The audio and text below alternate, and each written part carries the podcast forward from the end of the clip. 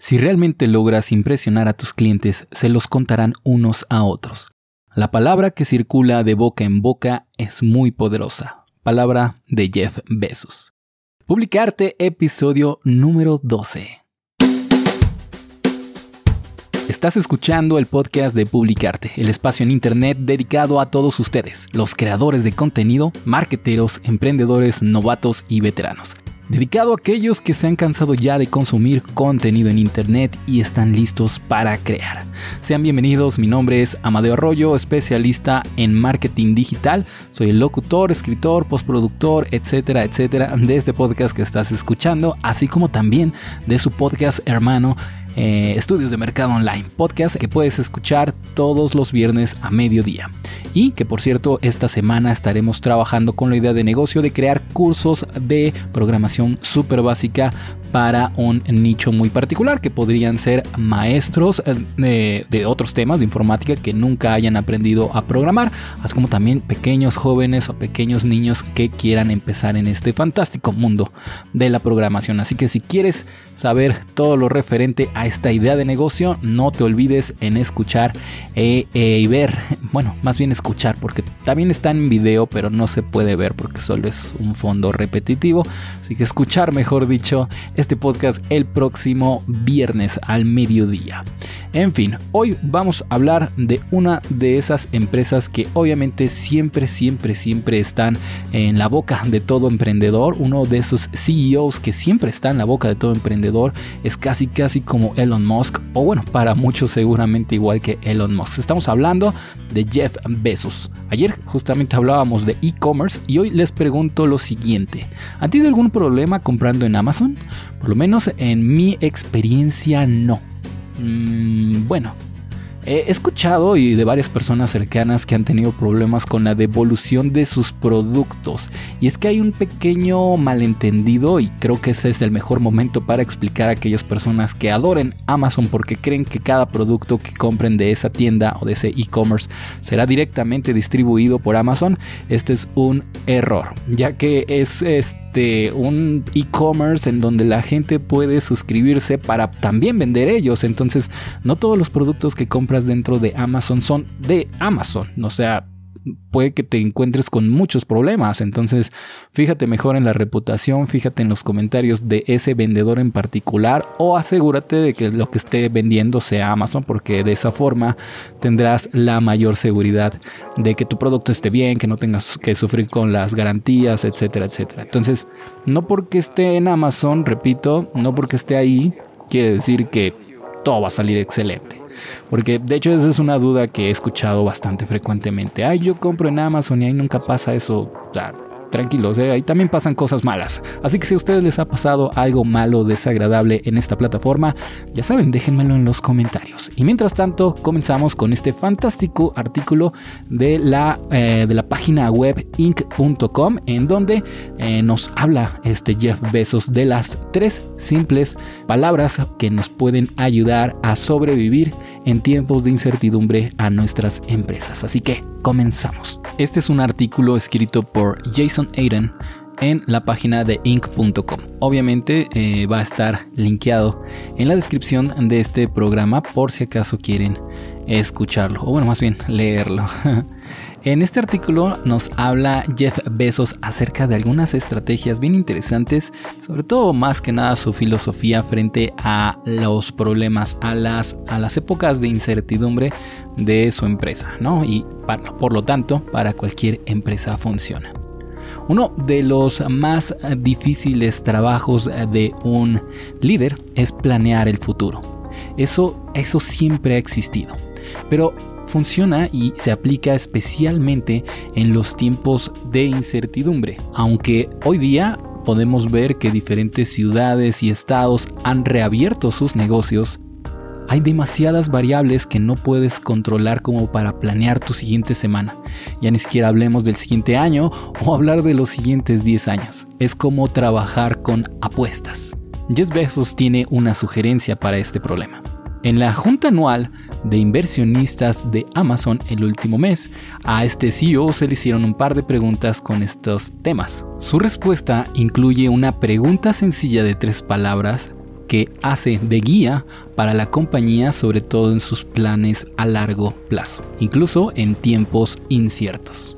En palabras de Jeff Bezos, bueno, ciertamente en 10 años muchas cosas habrán evolucionado.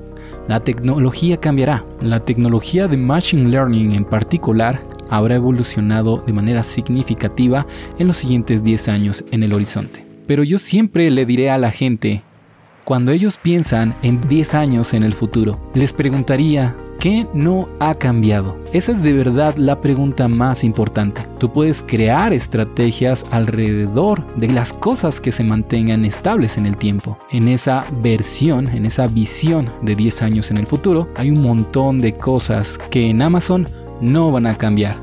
Una de ellas, y tal vez la más importante, es que debemos estar enfocados en el servicio al cliente, más que en la obsesión con la competencia. Y nos mantendremos trabajando en esa cultura. Este fue un fragmentito del discurso de Jeff Bezos en esa reunión de, asociados, ¿no? de inversionistas. Y el, autor de este artículo continúa diciéndonos, ¿escucharon esa pregunta? What won't change? Lo que no cambiará.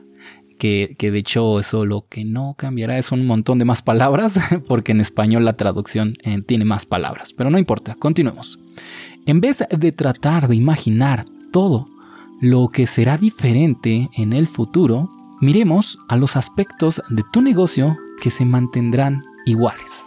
Después, enfócate en cómo construir alrededor de eso. En el caso de Amazon, Bezos dice que la compañía debe obsesionarse primero por poner al consumidor en primer lugar. Sabiendo que los productos y servicios se puedan expandir o cambiar o adaptarse y evolucionar a las necesidades y circunstancias, el enfoque de los consumidores primero no debe cambiar. Una vez establecida esta base, te va a permitir en crear planes que te ayudarán a moverte hacia adelante, incluso cuando no puedas ver lo que está a la vuelta de la esquina. Y justamente esto en tiempos de coronavirus. Entonces, eh, para concluir ya casi, el autor nos propone el enfoque en tres áreas en particular para justamente ayudarnos a mantener este, este enfoque de crecimiento en el futuro. El primero es el propósito. Hay una razón por la cual iniciaste tu negocio.